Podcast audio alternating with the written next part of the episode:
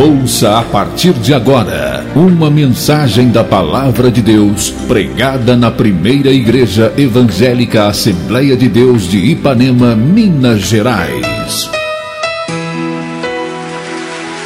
Pastor Presidente Jander Magalhães de Castro. Acesse nosso site www.adeipanema.com.br. Caso queira receber as mensagens semanalmente, envie uma mensagem para o WhatsApp 33 984360898 que iremos cadastrar seu número para receber gratuitamente as mensagens da semana. Realização: Igreja Evangélica Assembleia de Deus de Ipanema.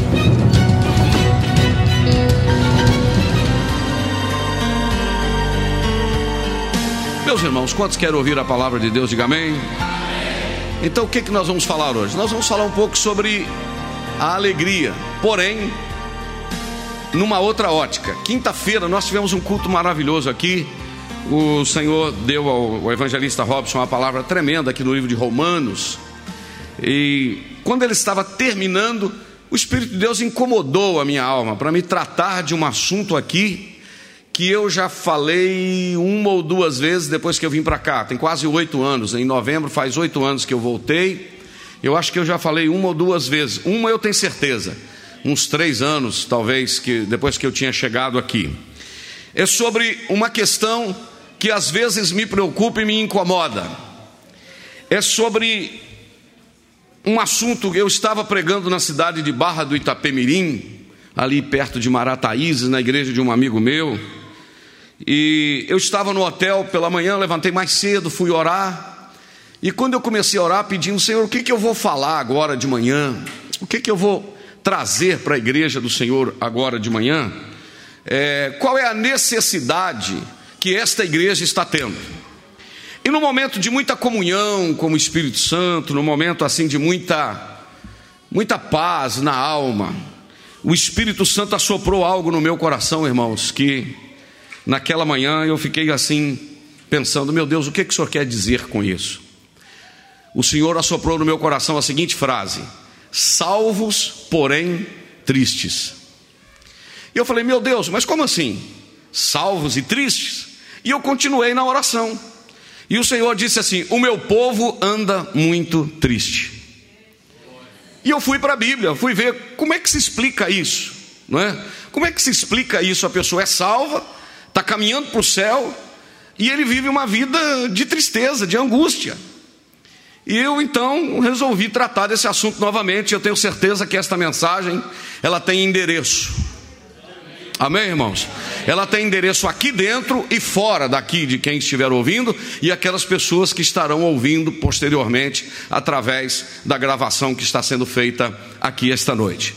E para começar, eu gostaria de chamar a atenção dos irmãos para o Evangelho de João, capítulo de número 16 e o versículo de número é, 20. E se você não se incomodar em colocar em pé em reverência a palavra de Deus, a gente já lê e você já pode voltar a sentar-se e ficar é, com a sua Biblinha aberta, porque eu quero falar sobre isso. João 16, versículo 20.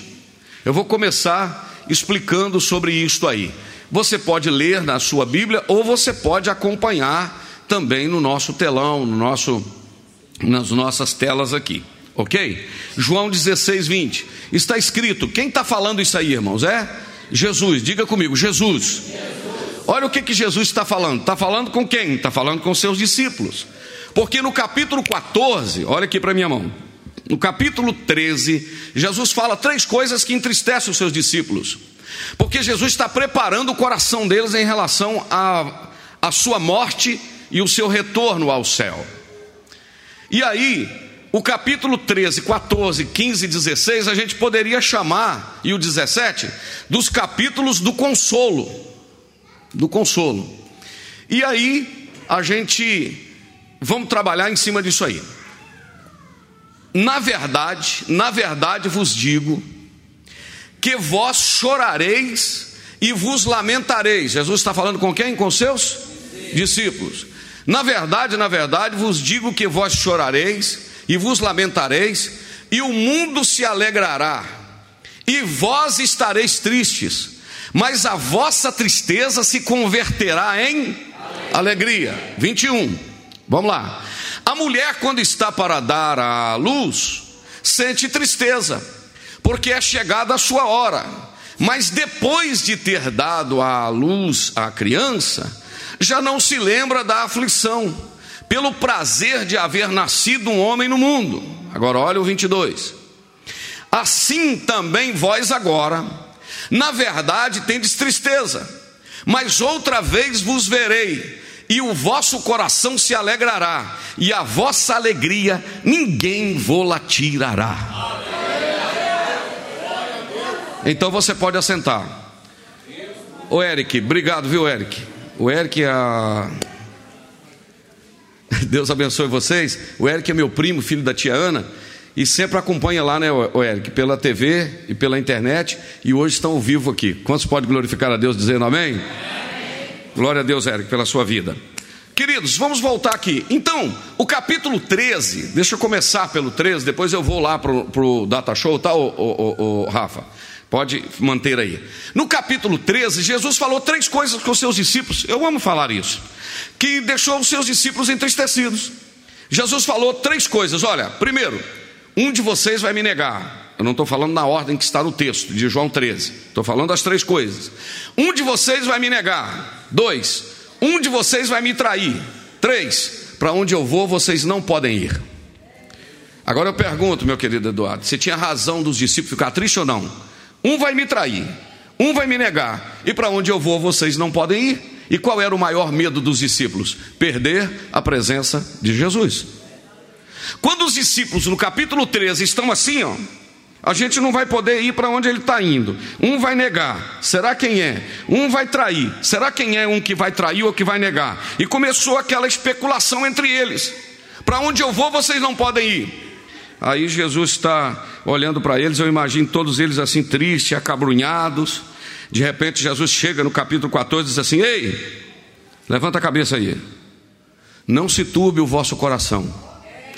Credes em Deus, credes também em mim. Na casa de meu pai tem muita morada.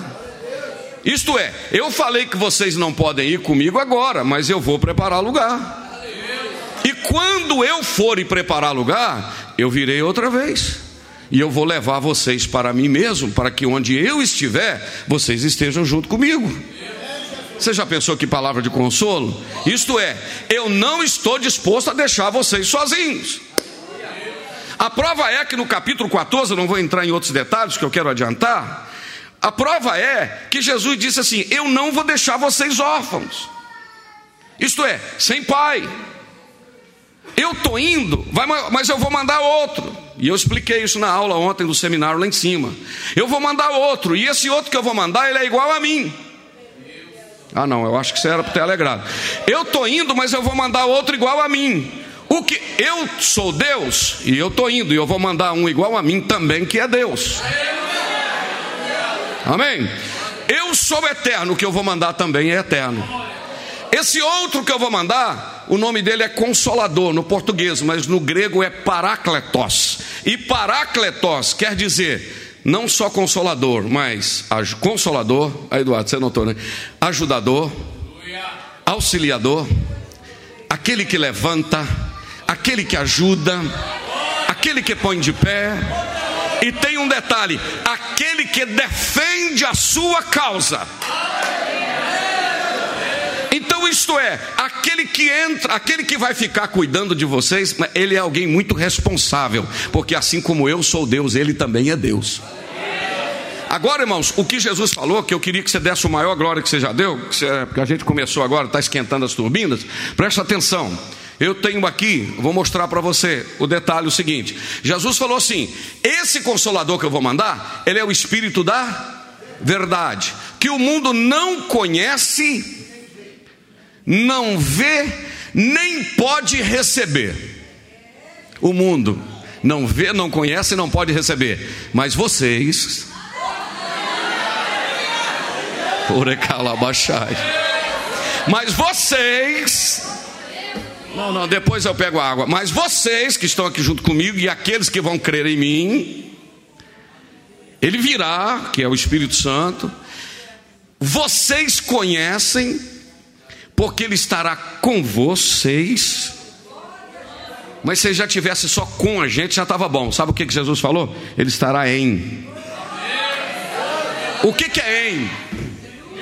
O que, que é em? É dentro. Aleluia. Em.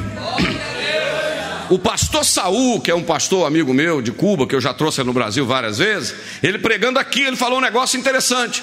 Ele disse que em muitos lugares ah, em muitos países, em muitas igrejas, em, em, muitas cidades, o lugar das pessoas mais acabrunhadas, mais da cara fechada, mais sérias, são as pessoas que frequentam as igrejas. E infelizmente eu fui obrigado a concordar com ele, porque tem lugar que você vai que parece que o povo não está indo para o céu. Você manda levantar a mão, no máximo o cara faz, a pessoa faz assim, desculpa a palavra cara, a, a pessoa faz assim, irmão, e aí, vira para o seu irmão, ele, um, aqui, irmão, a quem está indo para o céu, quem está indo para uma festa, quem está indo para a glória, eu entendo que ele tem que dar alguma característica de que ele tem Jesus dentro. Porque a minha Bíblia diz e a sua também diz que o coração alegre aformoseia o rosto. Ei, pastor, senhor está falando que eu tenho que abrir a cara, que eu tenho que abrir a cara, eu vou sair sorrindo para todo mundo? Não, tem gente que ele é mais fechado, mas pelo amor de Deus, mostra um semblante que o Espírito de Deus está dentro de você, não é verdade? Pastor, o senhor está falando para mim que o senhor não sabe a luta que eu estou passando, o Espírito Santo é maior que a sua luta. Ah, o senhor está mandando eu sorrir porque o senhor não sabe o que, que eu perdi, tudo que você perdeu, Deus tem para te dar mais. Ah, o senhor está falando para mim abrir a cara porque o senhor não sabe de onde eu vim, não importa de onde você você veio, importa é onde você está. Aramanda Gassuri Calabachai. Ah, o senhor está mandando eu abrir a cara, porque o senhor não lembra das maldições que meu pai julgou em cima de mim. Julgou, mas quando você aceitou Jesus, ele se fez maldito por você, e agora não há condenação mais por você.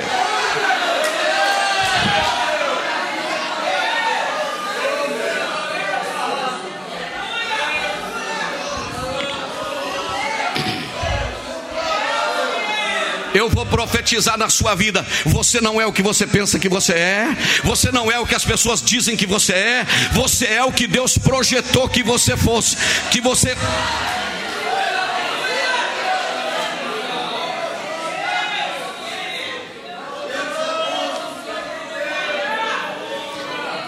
Oh, aleluia. Oh, glória. Pastor, tudo que eu já passei na minha vida, minha filha, se alguém está em Cristo, nova criatura é. As coisas velhas já passaram e esse que tudo se fez novo.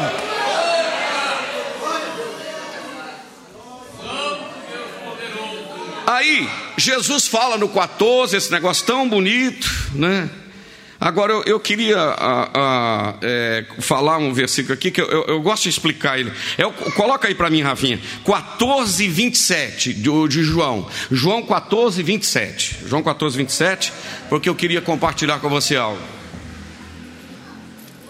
Aleluia, glória a Deus. O que está escrito aí? Deixo-vos a minha paz, a minha paz eu vou lá dou, não dou como o mundo a dá, não se turbe o vosso coração, nem fique com medo. Presta atenção, Faz favor, Paulinho. Eu tenho aqui uma chave, ok? Presta atenção, essa chave é a chave da minha casa. Se eu falar, presbítero Paulo, eu vou deixar essa chave com você, ok? Tá bom? O que, que eu fiz? Eu deixei uma chave com ele. O que, que eu estou querendo dizer? Eu vou deixá-la com você aqui e eu vou resolver uma série de coisas. Depois eu venho aqui e pego a minha chave, porque eu só estou deixando com ele.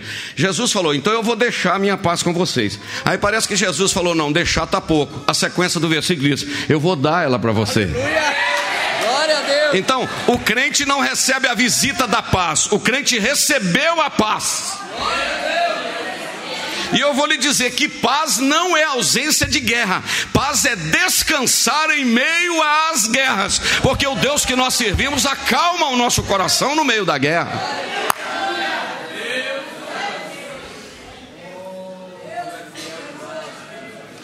Eu glorifico a Deus, porque eu estou pregando a palavra, eu não estou contando história, eu estou pregando a palavra de Deus. Mas vamos lá. Aí Jesus, no capítulo 14, fala esses mantos, tudo aqui, esses negócios gloriosos, esses mistérios, né? Manto é uma linguagem pentecostal, né?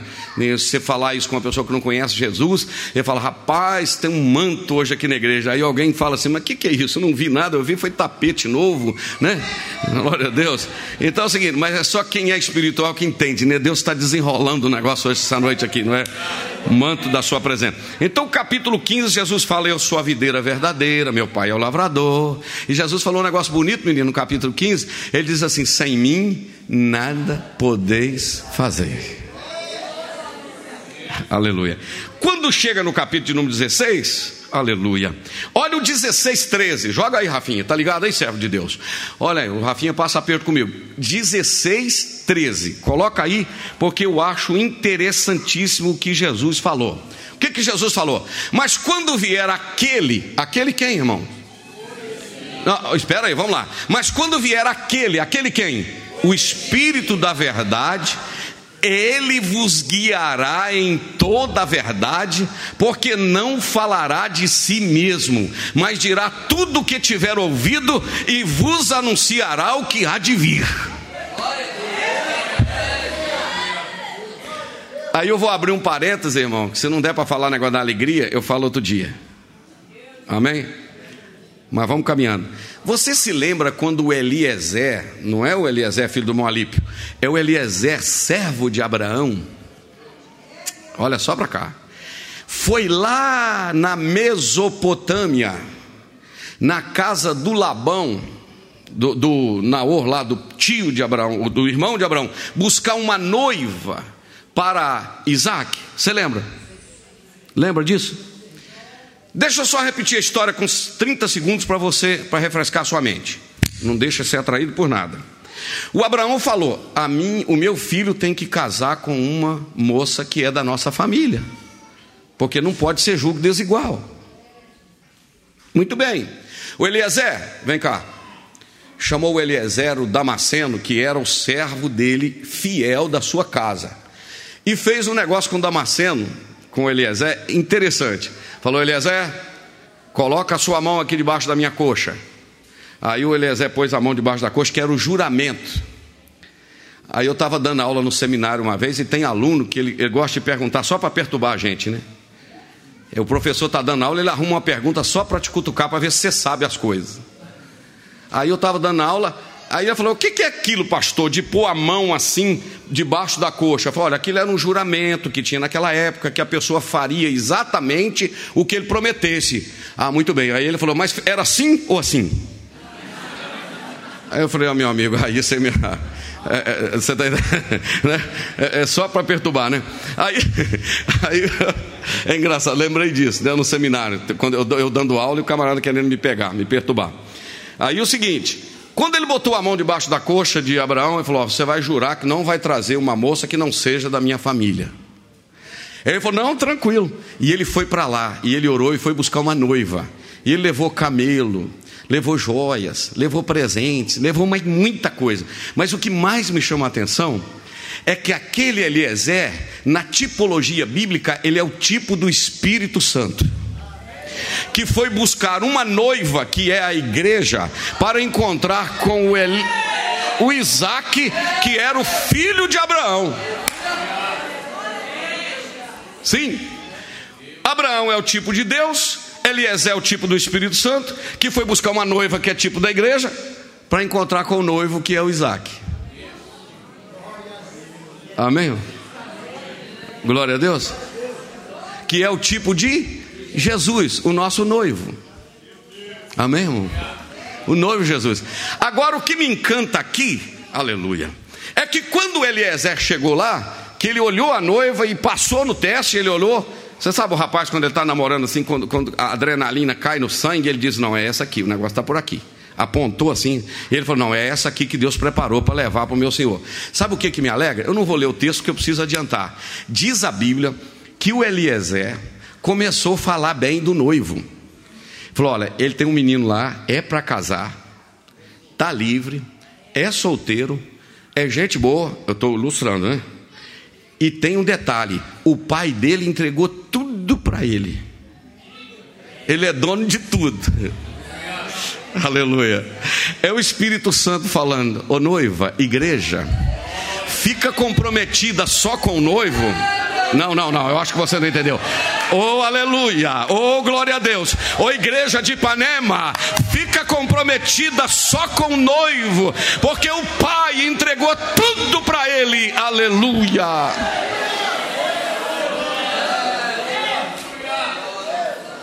Você é noiva aqui esta noite. Você é igreja, então você é noiva do Cordeiro. O regalamandaraba,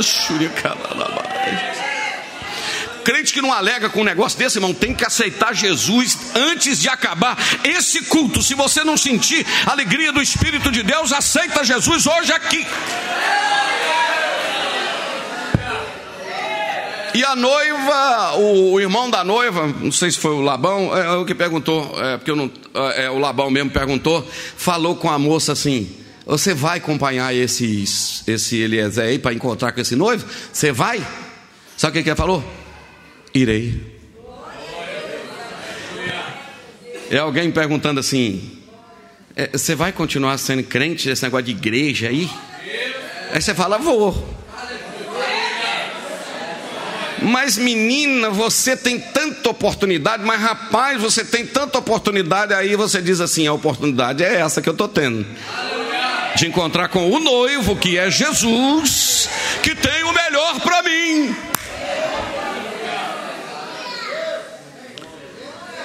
Aí, o versículo 13 está dizendo que o Espírito que ele ia mandar vai anunciar tudo que ouviu de mim e aquilo que está para vir ainda. Mas vamos lá agora no versículo de número é, 22. 22. Não, agora eu quero ir para o versículo de número 20. Aí, o que que Jesus está conversando com o seu discípulo? Lembre-se, por favor, olha para cá, que eu estou dizendo que Jesus estava preparando os discípulos porque ele estava voltando para o Pai. Entendeu? Ele estava preparando os discípulos que ele iria enfrentar a morte, né? Aleluia, né, Isaac? Esse é o Isaac mesmo, né? O Israel, é porque aqui tem Isaac, tem Israel, é tudo é personagem bíblico, né?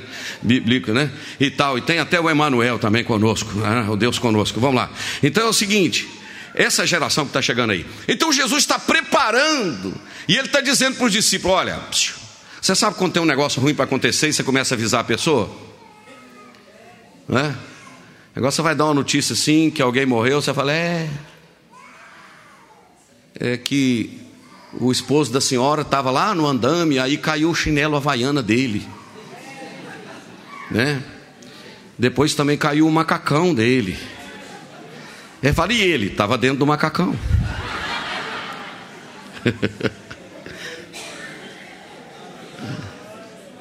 Você já viu quando você vai maciando assim? Aí Jesus falou: Ó, na verdade, na verdade, eu vos digo que vocês vão chorar muito e lamentar, viu? Olha aí, Paulinho, ó. Vocês vão chorar muito e lamentar. E tem um negócio: enquanto você estiver chorando, o mundo vai ficar numa alegria. Oh, meu Deus do céu. O mundo vai ficar numa alegria e vocês vão ficar tristes. Mas tem um negócio, viu? A tristeza de vocês não vai durar muito tempo, não. Ela vai se converter em alegria. Tem alguém entendendo aí, irmão? Eu não estou falando nada demais, mas só estou falando a Bíblia. Agora vamos para o 21. Aí Jesus faz uma comparação seguinte: a, mulher, quando ela está grávida, ou como se diz no espanhol, embaraçada, porque no espanhol mulher, gravidez é embaraçada, né? Quando você for pregar em espanhol, não diga, irmão, estou meio embaraçado aqui esta noite, que embaraçado é grávida, né? Em espanhol, né? É. A mulher, quando ela está para dar à luz, o que, que ela sente? Tristeza. Eu duvido se uma mulher, porque eu, como pai, e o aperto que eu ficava. A Eunice, quando estava para nascer, não sei se foi a Fernanda, eu fiz com 45 minutos daqui no Manhuaçu e não tinha asfalto. E num carro emprestado, que eu não estava acostumado com ele, que meu filho de 147 furou o pneu lá perto de Pocrane, o Jumbar arrumou um carro, foi lá e, e, e, me buscou na beira da estrada trocando pneu. Jânio, você é doido, rapaz, sua mulher está ganhando menino, você está aqui dirigindo culto. Eu falei, estou indo, Gilmar. E vim, apanhei o carro do Oliveira Pavione, falecido, emprestado, e parti para Manhuaçu. Gastei 45 minutos. Irmão, dá um aperto no coração. E a esposa também fica apertada demais. Porque será que vai dar certo? Será que vai nascer vivo? Será que não sei o quê? Será? Jesus falou: a mulher, quando está para dar à luz, ela sente tristeza, porque chegou sua hora. Mas depois de ter dado à luz a criança, ela já não lembra mais da aflição que ela teve antes de dar à luz, porque nasceu mais uma criança no mundo. Agora você me pergunta o que que Jesus falou, nada a ver aí, nada a ver, não tem nada a ver com o negócio de tristeza de discípulos, tem tudo a ver. Jesus falou assim: assim vai acontecer com vocês. No momento que eu tiver para morrer, vocês vão sentir muita tristeza, mas daí a pouco, quando eu sair para fora no domingo, eu ressuscitar, vocês vão ficar alegres de novo. Coloca o versículo seguinte. Amém? Coloca o 22. Assim também vocês agora, na verdade, vocês estão tendo tristeza, mas vocês vão me ver outra vez. Eu vou ressuscitar, eu vou repetir. Vocês vão me ver outra vez, porque eu vou ressuscitar. E aí o que, que vai acontecer? O vosso coração se alegrará. E tem um detalhe: essa alegria que vai aparecer no coração de vocês, ninguém vai arrancar.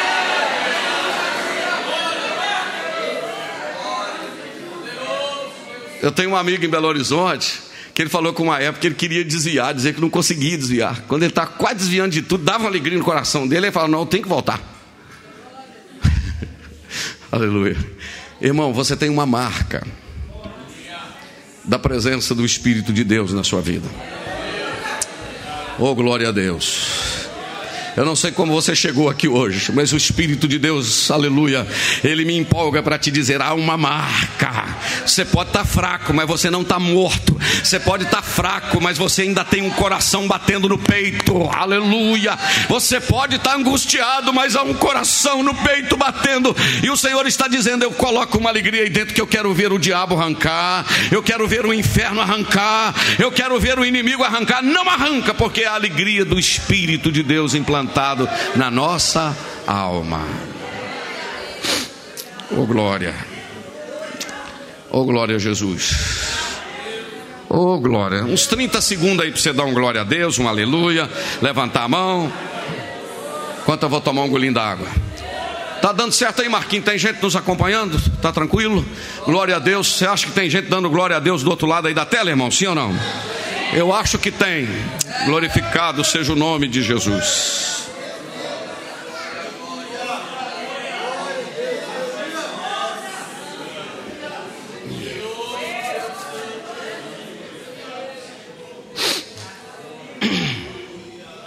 Oh glória. Oh glória a Jesus. Eu vou repetir, oh glória a Deus. Oh glória a Jesus. Aleluia. Eu vou provar para você esta noite aqui. É uma coisa que eu tive que vencer ao longo da minha vida. Porque a gente, né, que não está muito novinho nada, nasceu numa era de muita pressão, irmãos, em relação a Deus. Né? Se chutasse ou jogasse birosca era pecado. O que é birosca? Bolinha de gude. Né? É. Se chutasse uma bola era ovo do capeta. Não, e até hoje a gente não joga, né? mas que aquela época era pior ainda.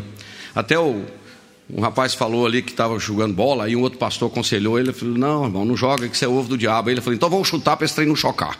Né? Então, né, naquela época, entendeu? Era mais pressão. Né? Era. É, você não tomou ceia, não, irmão, vai cair um raio na sua cabeça. Ó, irmão, os olhos de Deus é como chama de fogo. Olha para cá. Os olhos de Deus é como chama de fogo. Dá um jeito de vir tomar sua ceia. Porque lá em eu sempre falo Rondônia, agora vou mudar, vou falar lá no Acre. Uma mulher deu um câncer na língua. O homem deu um sei que na perna. Irmão, isso é terrorismo.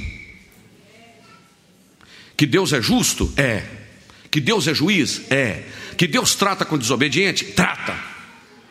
Mas antes disso tudo, você tem um Deus com um coração desse tamanho dizendo: Filho, eu estou te dando oportunidade.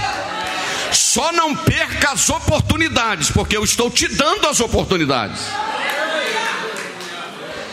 E diante disso, eu descobri que Deus é alegre e que Deus não quer me ver triste. Porque a minha Bíblia diz no Salmo 103 que diz que como um pai se compadece dos seus filhos que o ama, que o teme, assim o Senhor se compadece daqueles que amam a ele ou temem o seu nome. Quando um filho faz alguma coisa boa, o pai não faz assim. Esse aí é meu garoto, é meu menino aí. Né? Outro dia a Gabriela, minha netinha de três anos, fez um negócio certinho lá e ela mesma falou assim: Muito bem, garota. Né? Eu achei interessante que ela falou, muito bem, garota. Né? A, gente, a, a gente olha assim diz assim: esse menino, isso aí é meu filho. Aleluia. Pastor, não fala isso, que senhor não prova que Deus, Deus alegra. Pode crer que alegra. Mateus, Lucas capítulo 10, Jesus deu poder para os discípulos, foram expulsar demônio, fizeram quebrar tudo. Quando eles voltaram alegre, Jesus falou: é o seguinte, não vos alegreis, porque se vos submetem os espíritos, mas alegrai-vos antes, porque os vossos nomes estão escritos no livro da vida. Agora eu quero provar que Jesus sorria, porque a gente imagina Jesus só de cara feia. E aí eu vou pedir ao Rafinha para colocar Lucas capítulo de número 10, versículo de número 21. O 20, né? Vamos falar o 20 para a gente falar também o 21. E o nosso tempo nem quase que está dando, já está indo embora, né? 8h35 quase. Como é que passa rápido, né, irmãos? Quando a palavra de Deus está movendo com a gente. O que está dizendo? Coloca o 19, Rafinha. Vamos lá. A gente, como diz um irmão, falou outro dia, pastor, o senhor colocou Bíblia na seringa outro dia e, e, aplicou Bíblia em nós. Eu falei, é assim mesmo, é Bíblia na seringa aqui esta noite, né? Eis que eu vos dou poder para pisar serpentes e, e toda a força do, e nada vos fará dano algum. Vê o 20. Mas não vos alegreis, se, porque se vos sujeitam os espíritos. Alegrai-vos antes por estar os vossos nomes escritos nos céus. Agora coloca o 21. Naquela mesma hora se alegrou Jesus no Espírito Santo. A Bíblia diz que Jesus fica alegre ou não, irmão? Você já pensou Jesus olhando para você e dando um sorrisinho? Né? né? Porque a gente, naquela pressão antiga, lembra do quadro Dois Caminhos? Né? Dois Caminhos. Quem teve aquele quadro em casa? Eu tive, né? Eu estava no curso de psicologia pastoral que eu fazia em Viçosa, o curso de psicologia pastoral. Aí o psicólogo, o doutor Cássio, dizendo que ele tratou de uma pessoa que ele morria de medo de Deus por causa daquele quadro. Porque tinha um caminho estreitinho, assim, cheio de curvinha, não é verdade? Cheio de curva. E lá no fundo, o céu.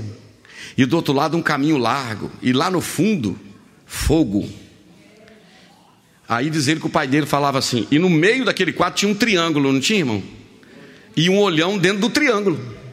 Aí ele falou assim, doutor, com o psicólogo, né?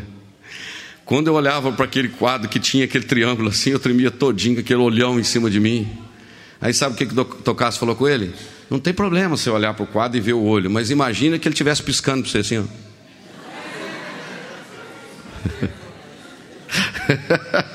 Entendeu? Quer dizer, está no caminho certo, vai aí, não é verdade? Jesus se alegrou. Coloca o 21 de novo. Oh. Naquela mesma hora se alegrou Jesus no Espírito Santo. Então espera aí. Se ele alegrou no Espírito Santo, é que o Espírito Santo é o provocador da alegria no nosso coração. Amém, irmãos? Aí o que que Jesus falou? Graças te dou, ó Pai Senhor, eu vou falar aqui com o rosto alegre, como se fosse Jesus falando, porque ali diz que Jesus está alegre. Então eu posso ler assim: Graças te dou, Pai, porque o Senhor revelou essas coisas aí, os pequeninos aí, ok? Não, aí está dizendo que Jesus se alegrou e ele disse: Pai, graças te dou, Senhor do céu e da terra porque o Senhor escondeu essas coisas aos sábios e inteligentes e as revelaste às criancinhas, assim, ó Pai, porque aprove ao Senhor. Irmão, tem muita gente pós-graduado aqui em Harvard, em, em, universidades do mundo inteiro, da Europa, de Londres e, e não sei o que, que não tem o que você tem. Não é porque você é pobre, ele é rico, não. Não é porque você é analfabeto, ou eu seja analfabeto. Vou falar eu, porque eu não vou jogar a culpa ninguém, né? É, é, e ele é sábio, não. É porque ele não tem o que você tem, no sentido de que? Experiência com Deus, relacionamento com Deus. Entendeu? Então Jesus, ele se alegrou. E eu provo também no livro do Salmos 104, 31. Agora, lá rapidinho, no livro do Salmos 104, versículo de número 31, que vai provar que o nosso Deus é um Deus alegre. Então, eu estou falando aqui que há motivo de se alegrar. Salmo de número 104, versículo de número 31. A glória do Senhor seja para sempre o Senhor se alegrará nas suas obras. Aleluia. Agora vamos Deuteronômio 39. Já já eu vou falar o que que rouba a nossa alegria. Amém, irmãos? Vamos lá? Deuteronômio capítulo 30, versículo de número 9. E o Senhor teu Deus, eu já estou no texto, o Rafinha já está achando. E o Senhor teu Deus te fará prosperar em toda a obra das tuas mãos, o fruto do teu ventre, e no fruto dos teus animais, e no fruto da tua terra para o teu bem, porquanto o Senhor tornará a alegrar-se em ti para te fazer bem como se alegrou em teus pais. Deus alegra ou não alegra, irmão? Está dizendo que o Senhor vai alegrar em vocês, assim como ele ficou alegre com o pai de vocês. Já parou para pensar isso? Glória a Deus. Mas vamos para a minha tela, para o meu PowerPoint porque eu tenho ali 15 minutos para nós concluirmos. Então, pastor, já que há motivo, então eu tenho que viver só alegre, só sorrindo, não é verdade? Agora é só vitória, que agora não tem coisa. Tá, tá, tá. Volta aí, mais um pouquinho. Ah, não, pode deixar nessa aí. Volta aí, ou melhor, a, a, voltando a explicar aqui, eu tenho que viver só alegre, só feliz, não tenho problema nenhum. Não, não, não, não, não. Nós somos sujeitos à tristeza. Só que tem um detalhe: eu vou falar e se você concordar, você fala um amém. Se não concordar, não fala nada. Eu posso passar por momentos de tristezas, mas triste eu não posso ser. Verdade ou não? Eu posso ter momentos de tristeza, mas triste eu não posso ser, porque eu acabei de provar que o Senhor se alegra no seu povo. E tem um detalhe de Neemias, você lembra do versículo? Que, que fala sobre a alegria lá? a alegria do Senhor é a nossa força. Eu vou repetir, vamos lá, um, dois, três. A alegria do Senhor é a nossa força. Por quê que eu coloquei aquele ali? O homem ele é um ser tricotômico, ele é dividido em espírito, alma e corpo. O corpo é um envelope, é um envelope onde mora a alma e o espírito. No espírito é onde está o intelecto, a inteligência, a memória. Na alma é onde estão as nossas emoções. Então, se o espírito, que é o nosso, ali não é Espírito Santo, ficou com letra maiúscula ali, mas é espírito do homem, certo? Se o meu espírito está em comunhão com o espírito de Deus, o espírito de Deus alegra o meu espírito. O meu espírito alegre, ele entorna essa alegria para minha alma. Esta minha alma reage às minhas emoções, e aí o meu corpo mostra que eu estou alegre. É, pastor, mas isso aí está na Bíblia. É só você ver 1 Tessalonicenses 5, 23. E o mesmo Deus de paz vos santifica em tudo, todo o vosso espírito, alma e corpo. Espírito, alma e corpo sejam plenamente conservados e irrepreensíveis para a vinda de nosso Senhor Jesus Cristo. Então vamos continuar, Rafinha, porque temos muita coisa aí para frente, para nós concluirmos. O que, que é alegria? Satisfação, contentamento, júbilo, Agora, a gente tem que ter cuidado com a alegria, porque tem gente que alega com a desgraça do outro. O camarada arrancou a cabeça do dedo num tropeção, o outro. Você já viu, irmão, como é que o ser humano é terrível? O camarada escorregou numa casca de banana, caiu, o outro riu. Eu nisso, eu nisso, a gente sempre fala nisso. a gente não pode achar graça disso, irmão.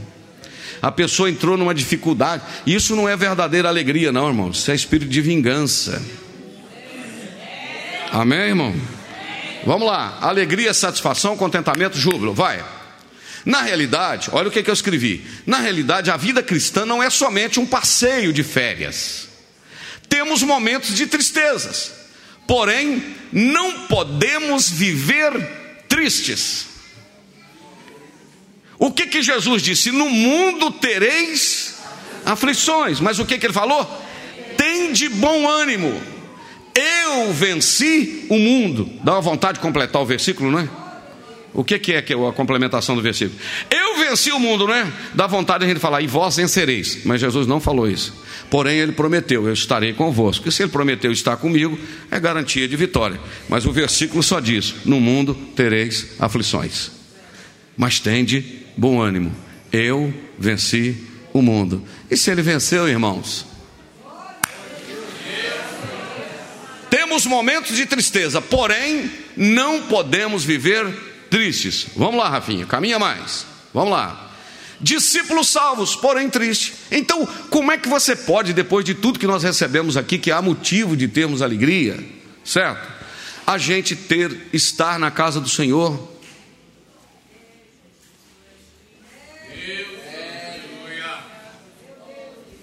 Tudo bem, irmão? Graças a Deus. Como é que vai? Eu vou lutando. Vamos caminhar o que pode levar o cristão a ter uma vida de tristeza? Salvo indo para o céu e triste. Vamos lá, Rafa. Mais um.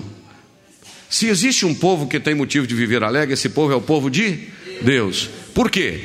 Porque ele é um povo escolhido como Israel. Povo possuidor de milhares de promessas. Três, povo que serve ao único Deus verdadeiro. Agora vai. Grande descoberta. O nosso Deus é alegre. Eu falei, pode julgar. Vai lá. Aí no próximo vai estar Neemias capítulo 8, é, 8, versículo 10, né? A alegria do Senhor é a vossa força. Pode ir. O próximo, Deuteronômio 39, nós já lemos. Pode ir. O que pode levar um discípulo ou um cristão a, a uma vida triste? Vamos, joga. Número um, insegurança e incerteza de ter sido perdoado. Verdade, Robson? Me dá um pedestalzinho aí. Pode ser aquele lá, que esse aí já está regulado. Vou contar uma historinha que eu já contei, você vai achar graça. Amém? Tem alguém dormindo? Diga amém. Não. Tem todo mundo acordado? Diga amém, ok? Então tá bom, já te ajudei. Alguém já morou na roça aqui e já veio a cavalo para a cidade? O Paulinho é o primeiro. Alguém já morou na roça e já veio a cavalo para a cidade? Ok. Eu tinha um comérciozinho lá perto da Capil, onde tem aquela padaria lá que é My Coffee, né? É em inglês esse nome, My Coffee. Tudo bem. Eu lembro que eu vendia ferradura, vendia, vendia um monte de coisa. Um monte de trem. Vendia piche, soda cáustica, arroz, feijão, macarrão, tudo misturado, né? Verdade. Comprei no supermercado do pai do Marquinhos, né? Do pastor divino, meu tio. Eu lembro que a pessoa vinha lá da roça, lá do Laranjeiro, Eric, lá da coisa lá, e vinha a cavalo. E ele vinha a cavalo e amarrava o cavalo na árvore lá perto do tinguim para ele afora. E o cavalo ficava lá o dia inteiro amarrado. Só que depois de uns seis meses, um ano que ele vem na rua todo mês e tal, amarra o cavalo lá e, e deixa o cavalo lá, Daí um tempo ele começava a soltar o cavalo no meio da rua, o cavalo ia para lá e ficava no toco. É verdade o que eu estou falando aqui ou não? Quem é acostumado com o animal aqui, é verdade ou não é? Cavalo, se alguém chegasse perto do cavalo e falasse, o cavalo, o que, que você está fazendo aí? Não, eu estou aqui porque o meu patrão me amarrou. Aí você falaria com ele assim, rapaz, você não está amarrado, não, vai embora, você está solto. Porque na cabeça dele, na mente dele, ele está amarrado que, que isso tem a ver com isso aqui esta noite? Um dia você teve amarrado no cabresto de Satanás. O diabo te puxava, o diabo te amarrava, te levava para bagunça. Você tomava da número 1 a 51, você prostituía, você fazia tudo errado. Mentia, enganava, gostava de signo, de horóscopo. Qual que é o seu signo, irmão? Ah, irmão, acho que o meu é gêmeos. Irmão, crente não tem signo. Isso é coisa de adivinhação. O crente não tem signo. O crente é lavado, remido no sangue do cordeiro. Não tem signo. Que isso tudo é mentirada né? Mentirada.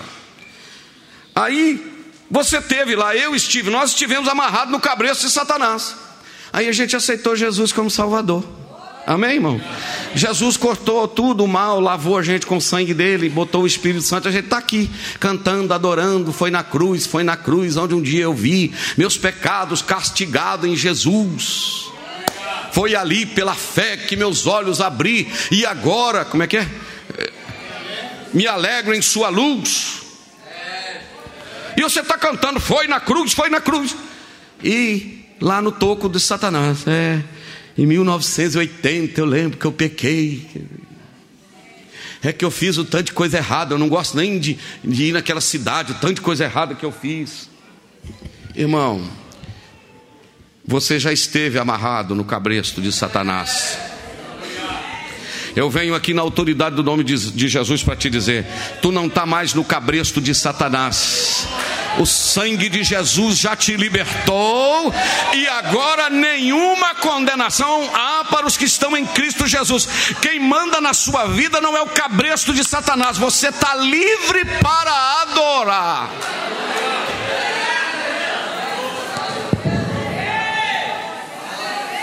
Aramaga, suiabe, axerga. Pastor, mas isso me atribula, pastor, como é que eu vou arrumar? Aí eu me lembrei, quinta-feira, do que Robson falou, Romanos capítulo 8.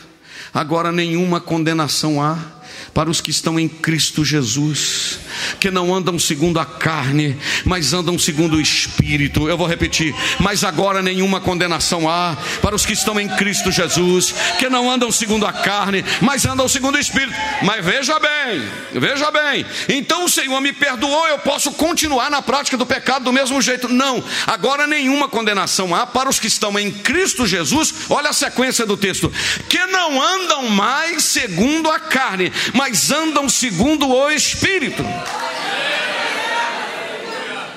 Aí eu me lembro, irmãos, andar segundo o Espírito é direcionado pelo Espírito. Aí eu me lembrei, disse que uma menina chegou perto do pastor e falou: Pastor, vai ter uma festa, sim, pastor, lá da minha escola, lá de não sei o que. Eu posso ir nessa festa, pastor, nesse, nesse coquetel, nessa balada, coisa? Aí o pastor falou: Pode sim, irmã. Se o Espírito Santo puder entrar com você lá dentro e ficar lá com você, você pode ir. Eu não proíbo ninguém em lugar nenhum. Pode fazer, pode ir onde você quiser. Se o Espírito Santo puder entrar com você, tá juntinho com você lá, você puder ter comunhão com Ele lá. Irmão, vou falar um negócio na autoridade do Espírito Santo. Aqui não existe meio salvo, não. Ou somos ou não somos. Como é que você está, irmão? Ó, aqui não tem meio salvo, não, irmãos. É palavra de Deus. Mas, pastor, como é que eu vou arrumar com a minha mente, pastor, os pecados? Deixa eu te falar, já confessou? Não, pastor, nunca confessei. Então é possível que você nunca se sinta perdoado. Porque se Provérbios 28, 13: aquele que encobre a sua transgressão nunca prosperará. Mas o que as confessa é deixa, alcançará misericórdia. Deixa eu te falar o que o Espírito Santo me faz lembrar agora.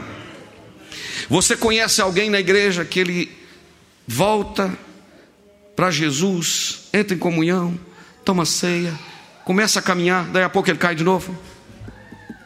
Não fica de pé? Sabe o que é isso? Vaso trincado põe o azeite em cima, vaza embaixo. Trinca do pecado. Aqui não adianta passar o cuspe assim, ó, para tampar o buraquinho, não. Aqui não adianta fazer cerinha e passar cerinha aqui, não. Aqui é cirurgia e se for preciso quebrar o vaso e dizer faz de novo, porque se não entra em cima, vaza embaixo. Sai. Não enrola o Espírito Santo, porque aqui ninguém mente a Ele.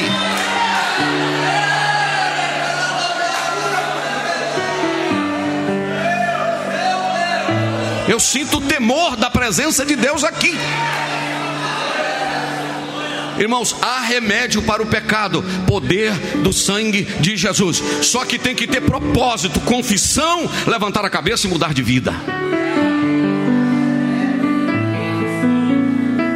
Porque se alguém está em Cristo, é preciso que haja mudança. A verdade, Deus usa vaso pequeno, mas não usa vaso sujo.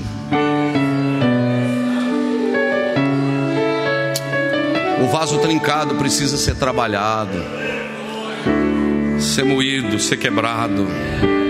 Agora eu vou falar com os irmãos porque eu, eu procuro ser sensível à voz do Espírito Santo. Há pessoas que já brincaram tanto com a vida espiritual que chega um ponto que ele não sente mais nada. Sabe onde leva isso? a blasfêmia contra o Espírito Santo.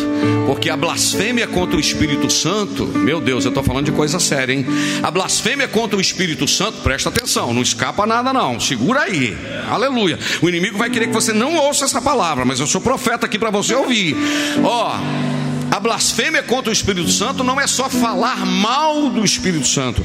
A blasfêmia contra o Espírito Santo pode ser a rejeição contínua, insistente e consciente à voz do Espírito Santo. O Espírito Santo fala hoje, fala amanhã, fala depois, vai falando, vai falando. Chega um ponto que a pessoa cauteriza a mente, aí ele não chora mais, não sente mais, não arrepende mais. Porque qual é o problema da questão da blasfêmia? Se pecar contra o pai, o filho intercede, o pai perdoa. Se pecar contra o filho, o Espírito Santo intercede, o filho perdoa. Se pecar contra o Espírito Santo, quem vai interceder por ele? Ou isto é, o problema a pessoa não se arrepende mais é porque quando o Espírito Santo, a blasfêmia acontece, o Espírito Santo sai. E quando o Espírito Santo sai, quem vai quebrantar o coração do homem se o único que quebranta o nosso coração é o Espírito Santo?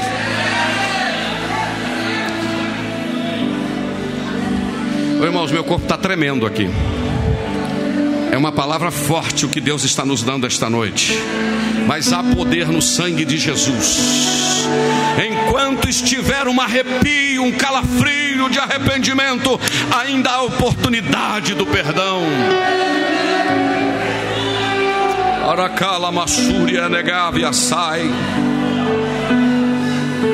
Há um temor de Deus aqui neste ambiente. Agora escuta aqui. Insegurança, de, volta aí, insegurança de não ter sido perdoado. Eu quero ler um versículo maravilhoso para você agora. Para colocar esse versículo na tela, eu acho que dá para o Rafinha sair rapidamente ali, porque eu queria que você, Isaías 43, versículo de número 25. Aleluia.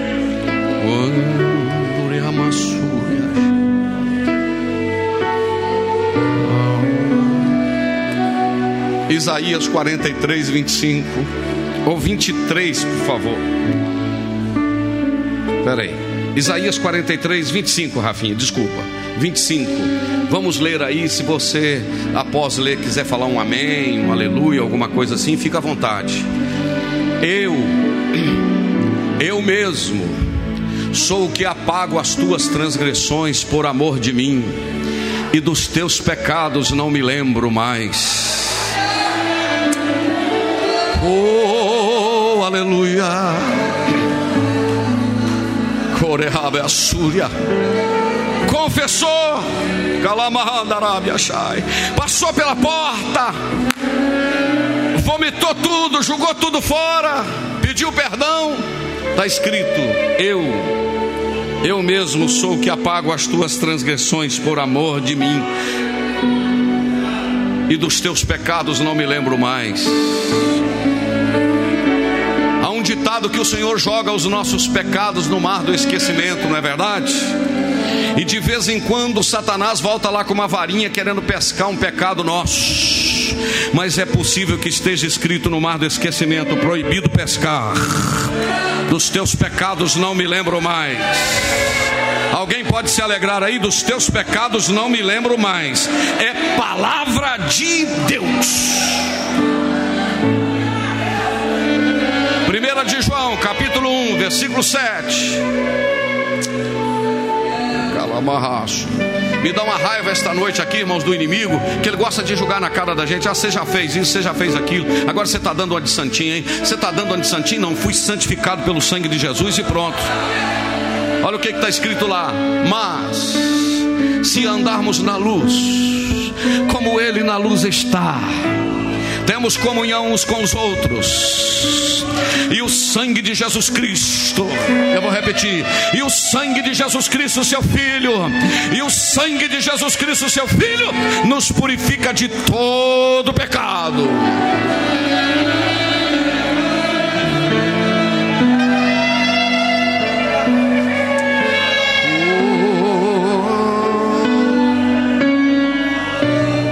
Primeira de João Primeira de Pedro, Rafinha. Primeira de Pedro, capítulo 1. Irmãos, não tem motivo nenhum para roubar nada, roubar a sua atenção aqui esta noite. Deus está aqui. Aleluia. Primeira de Pedro 1, vamos lá pelo versículo de número 18, Rafinha. Está escrito assim, aleluia.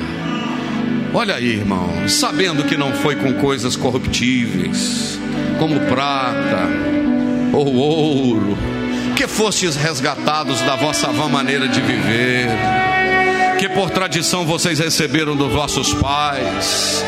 Vai para o 19. Mas com o precioso sangue de Cristo, como de um cordeiro imaculado e incontaminado. Versículo 20. O qual, não, aí você prepara para você dar um glória mesmo, porque aí é profundo. O qual, na verdade, em outro tempo foi conhecido. Pare aí, por favor. Em outro tempo foi conhecido. Eu vou repetir. Em outro tempo foi conhecido, ainda antes da fundação do mundo. Isto é, Jesus, antes que o mundo fosse criado, o Pai já sabia que o sangue dele estaria purificando os meus pecados. Mas manifestado nesses últimos tempos por amor de vós. Agora volta para o versículo 16, Rafinha, porque vem me dizer aí que não, isso aí não faz mal, não tem problema, vai tudo bem. Você já viu contar a história do papagaio? Ensinar o papagaio a falar desse jeito. Tá tudo bem, vai tudo bem, não tem problema, vai tudo bem. Tá tudo bem, não tem problema, não faz mal. Apareceu uma cobra lá e começou a comer a perna do papagaio. E quanto mais comia a perna dele, ele dizia: Não tem problema, tá tudo bem, tá tudo ok. Não faz mal, tá tudo bem. E o dono do papagaio falou: Ah, tá tudo bem, não faz mal, não tem problema. Então, quando assustou, ele já tinha ido embora. É o inimigo dizendo: Esse namoro aí não tem problema. Visitar essas páginas pornográficas aí não tem problema, não. Andar desse jeito aí não tem problema, não. Não faz mal, tá tudo bem. Ah, não tem problema disso não. Aí eu tenho uma notícia para você esta noite aqui. 1 de Pedro 1,16. Porque está escrito: sede santos, porque eu sou santo.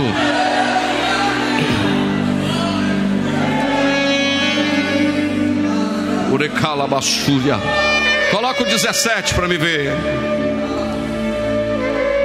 E se invocais por Pai aquele sem acepção de pessoas, julga segundo a obra de cada um, andai segundo a obra de cada um, andai em temor durante o tempo da vossa peregrinação.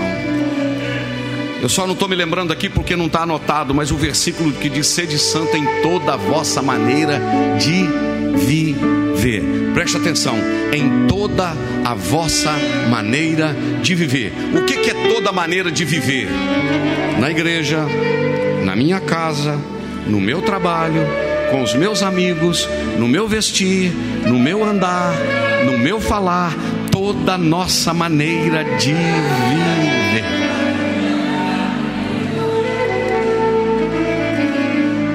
Deixa eu dar uma notícia para você. Nove horas. Tem alguém alegre aqui? Pastor, palavra dura. Isso é palavra dura, irmão? Isso aqui essa noite? Isso é palavra de Deus, irmão. Isso. Continua aí, pode tocar, Marquinhos. Nós já estamos terminando. Eu vou Volta lá na tela. Ó. Vamos mais uns cinco minutinhos, irmãos, para a gente concluir e liquidar aqui? Sim ou não? Ah, coloca lá no meu PowerPoint. Então, o que pode levar um cristão a viver triste? Sentimento de que não foi perdoado. Número dois, vamos lá. Aproveitar para tomar um copo. Número dois, um, dois, volta aí. Um, dois, três. Falta de confissão. Vamos outra vez? Pastor, todo pecado que eu cometi eu tenho que confessar? Para Deus, sim. Agora, existem determinados tipos de pecados que você precisa procurar a liderança da sua igreja. Pensamento, uma coisa veio, Senhor, tem misericórdia. Eu confesso para o Senhor que eu falei, Pastor, e um adultério? Pastor, e um roubo? E um, um troço? Um... Tem que confessar. Tem que confessar. Porque se confessarmos os nossos pecados uns aos outros, aí eu abro um parênteses para dizer que quem é líder, que quem lidera, tem que ser pessoa de confiança. Você conta um negócio para uma pessoa, daqui a pouco só tem duas pessoas sabendo, Deus e o povo. Ah, mas eu contei só para aquela irmã, ela é de muita confiança, mas ela tem uma outra que é de outro, muita confiança. Você já viu daqueles três irmãos que foram orar no monte? Eu contei outro dia aqui. Ó, para a gente orar no monte aqui e Deus abençoar, a gente vai ter que revelar nossa fraqueza. Um falou: O que, que é seu problema? Ih, rapaz, meu problema é, é dinheiro. Você ouviu um dinheiro solto, eu pego mesmo, eu vou confessar. E o seu? Aí o meu problema é o sexo oposto. O meu problema é a mulher. Passa uma mulher, eu fico igual um ventilador, assim, ó. Ih, rapaz, eu não aguento ver foto, não aguento ver o quê. Ah, tudo bem, confessou aí, Deus vai perdoar. E o seu? Ih, rapaz, o meu problema é que tudo que eu escuto eu não aguento sem contar.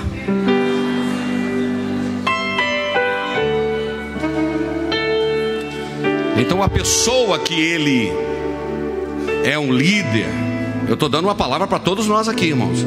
Tem que ser pessoa de confiança. Porque tem caso que se a pessoa contar, ele pode destruir famílias, pode destruir vidas. Falta de confissão pode levar à tristeza. Por que você acha que o espírito vai alegrar com o coração entulhado com o pecado? Não tem como. Vamos continuar para a gente terminar. Mágoas do passado, traumas, questões mal resolvidas e feridas. Isso aqui eu precisaria de uma terça-feira para falar só disso. A gente pode continuar tratando do assunto em outro momento. Eu acho que vale a pena, né, Robson? Olha lá, mágoas do passado. Existem gente, irmãos, que sofreu tanto na vida que não consegue, às vezes, lembrar quando ele vê, sente um cheiro, vê uma coisa, tudo. Aquilo está encravado na alma, nas emoções, nos sentimentos. Mas eu quero dizer, meus irmãos, que há, há, há remédio sim. Há remédio.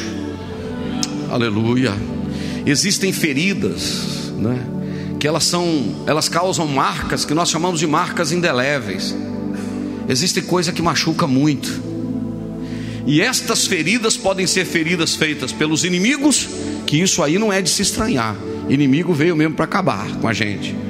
Mas também estas feridas podem ser feitas pelos amigos, por gente próxima. Aí é mais dolorido. Mas você quer ver o mais dolorido? Feridas feitas por nós mesmos. Como assim que eu me feri? Não vigiei, fiz algo que eu não deveria ter feito. Aí depois eu mesmo estou ferido comigo mesmo. Minha vontade é acabar comigo. Minha vontade é destruir tudo porque eu falhei, eu não podia ter feito isso. Ah, mas nesta noite eu quero te dizer que existe um remédio. A bálsamo em Gileade. A presença do Espírito Santo, ela pode sarar qualquer ferida. Eu vou repetir: o bálsamo do Espírito Santo pode sarar qualquer ferida na autoridade do Espírito Santo, eu creio que o Espírito Santo pode pegar essas feridas e rasgá-las e queimá-las esta noite e você sair daqui livre. Agora eu vou falar uma coisa para terminar. São nove e cinco e a gente vai cantar um louvor. Deixa eu falar uma coisa para terminar. Existe muita coisa que Deus já perdoou, que Jesus já te perdoou, o Espírito Santo já te perdoou. Não lembra mais, só falta você se perdoar.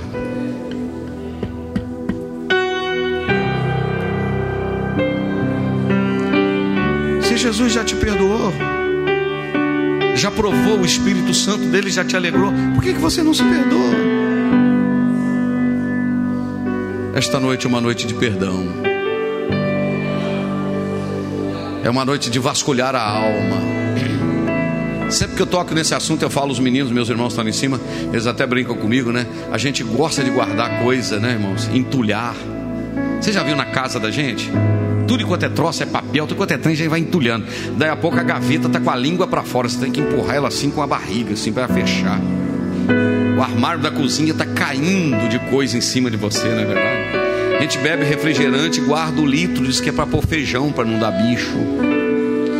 A escova de dente já virou os pelinhos de cabeça para trás. Você comprou uma nova e guarda a escova velha. O Presto Barba nem é mais G2, é G20. Você passa assim, tá saindo faísca de fogo. A gente compra um novo e guarda o Presto Barba velho na beiradinha do banheiro. A gente é capaz de guardar vidro de shampoo. A gente é capaz de guardar vidro de pinho-sol.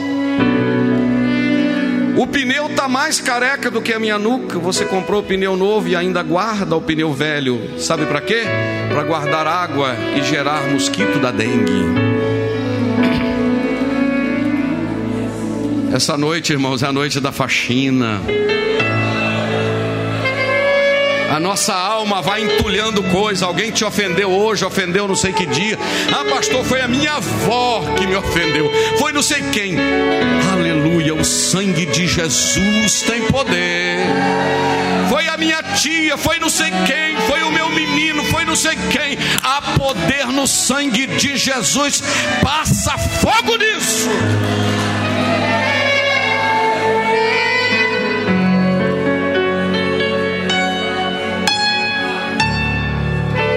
Fica de pé. Ah, se eu tivesse tempo para falar mais. O Espírito Santo está aqui esta noite.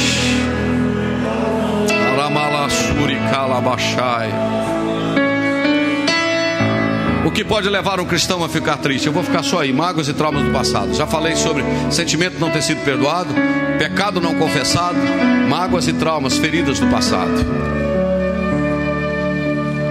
Tem muita coisa para frente que eu quero falar. Dentre elas,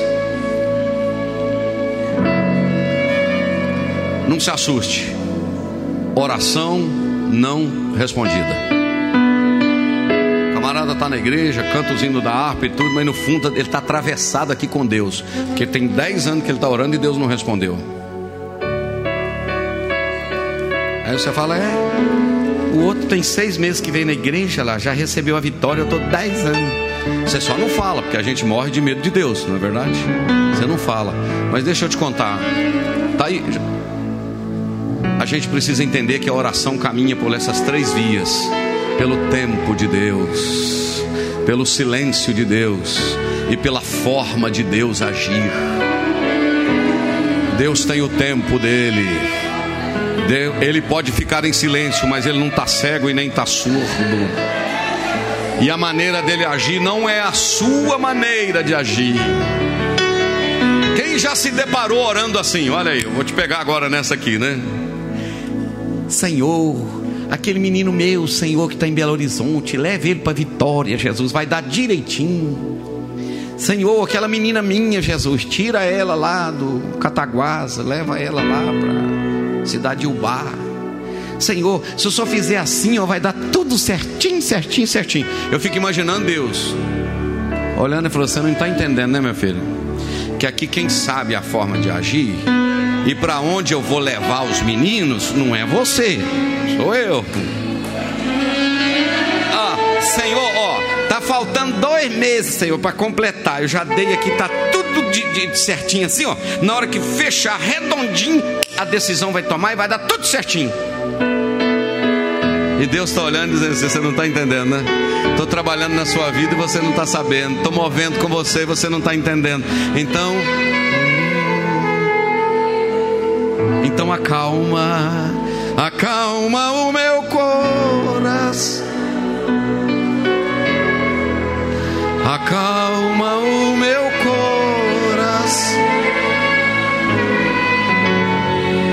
O vento está soprando, mas é te adorando que eu venço o mar da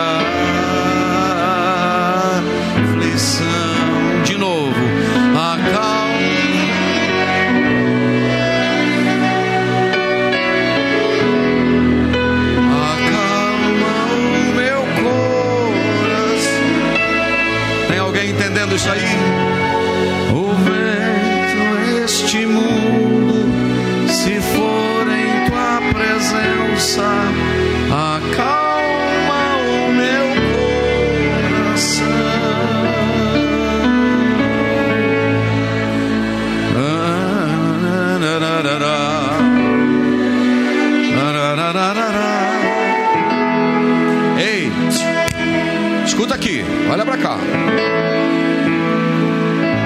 solução para a tristeza. Sabe qual é? Posicionamento na presença de Deus. Estou praticando isso, não vou praticar mais. Vou me posicionar diante do Senhor. E outra coisa, irmão, vou falar porque o Espírito de Deus está me incomodando. Para de falar nesses troços, velho. Você encontra com a pessoa, ela usa a tragédia para chamar a atenção para ela. Sabe o que, que chama isso na psicologia? Distúrbio estriônico de personalidade. O camarada já sofreu tanto na vida, aí ele usa a tragédia, encontra com a pessoa e diz: É, irmão, sofri tanto, irmão, passei isso, isso, isso. Para quê? Para as pessoas ficarem perto dele por causa da tragédia, com dó dele. Filho, para as pessoas ficar perto de você, você não precisa ficar contando tragédia. Conta o que Deus fez na tua vida. Conta do milagre que foi operado.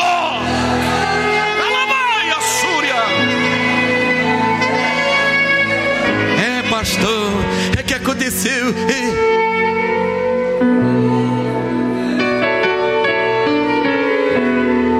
Tem gente que usa a tragédia para atrair atenção para ela. Toda vez que eu falo isso, eu falo sobre José. Pai Senhor, José. Pai Senhor. O José, aquele foi vendido para o Egito. Segura aí, porque é Deus falando. Ah, pastor, mas eu estou em pé. Eu tenho uma hora e vinte que eu estou em pé. Então fica junto comigo. Presta atenção. Pai Senhor, José. Pai Senhor. Estou sabendo que você é governador do Egito. Ele disse: É, graças a Deus, né? José, mas você é governador do Egito?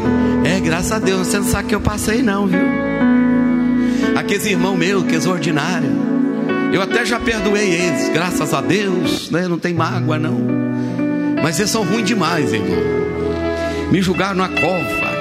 Ô oh, raça ruim.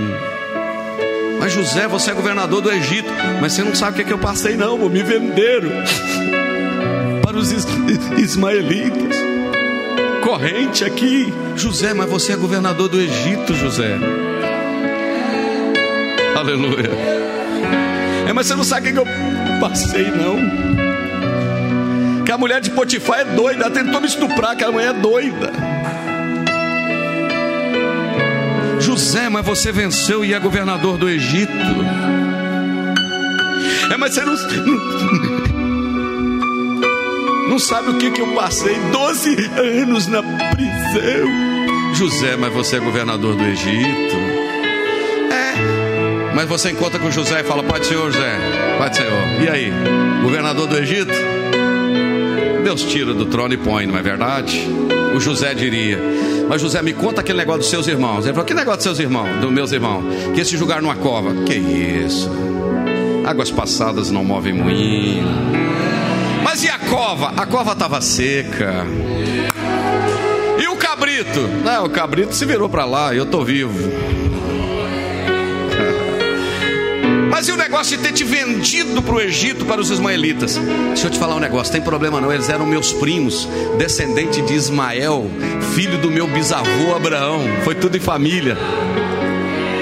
Mas e negócio de ter vendido você? O negócio de ter me vendido é para cumprir o que estava em Gênesis 15, 13, que Deus havia falado com meu bisavô Abraão que a geração dele ia para o Egito. Então eu fui a cordinha que puxou a geração para o Egito.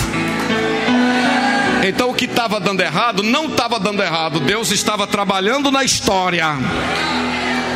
José e a mulher do Potifar, aquela mulher doida, larguei a capa e saí limpo. Cadeia? Que cadeia? Na outra semana eu tomava conta da chave. Então é só a maneira de você ver o que você passou. Foi tragédia, foi luta, foi lágrima, foi. Mas agora você é governador do Egito. Foi tragédia, foi tribulação. Uma coisa é que esquecendo-me das coisas que para trás fica, eu olho para o alvo que é Jesus, o consumador da minha fé, e eu esqueço de tudo que passou. Mas, mas e as feridas serviram para me fortalecer. Estenda suas mãos comigo, assim para frente. Pai, esta noite é uma noite muito linda, Senhor. É uma noite de palavra. Eu não estou pregando a minha palavra, eu estou pregando a palavra do Senhor. Eu estou pregando que há uma alegria promovida pelo Teu Espírito Santo. Que não obstante as lutas e as tribulações, as angústias, Aramal e não obstante, há poder no teu sangue. Se tem alguém confessando o pecado e arrependendo esta noite, perdoa, Pai. Passa do teu sangue sobre a nossa vida. Senhor, se porventura alguém sofrendo com mágoas e traumas do passado, abrace estas vidas esta noite, passa do bálsamo de Gileade, cura estas feridas e que esta pessoa possa sair daqui totalmente livre, cantando o hino da vitória e dizendo: Sou feliz, estou feliz por causa da tua presença, Espírito de Deus. Eu glorifico o teu nome e te agradeço por esta noite. Fecha a sua mão, levanta ela para o céu e diga: A vitória é nossa pelo sangue de Jesus. De novo, eu quero que você permaneça com as suas duas mãos para os céus e diga: A vitória é nossa pelo sangue de Jesus. Outra vez, a vitória é nossa pelo sangue de Jesus. Assenta glorificando a Deus.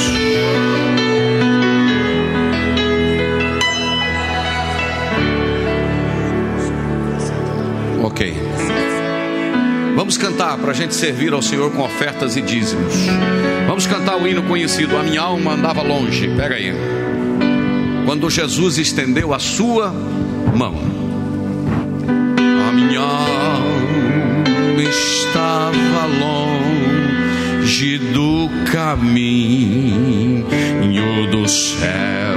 Vai, eu era pobre, desprezível pecador. Mas Jesus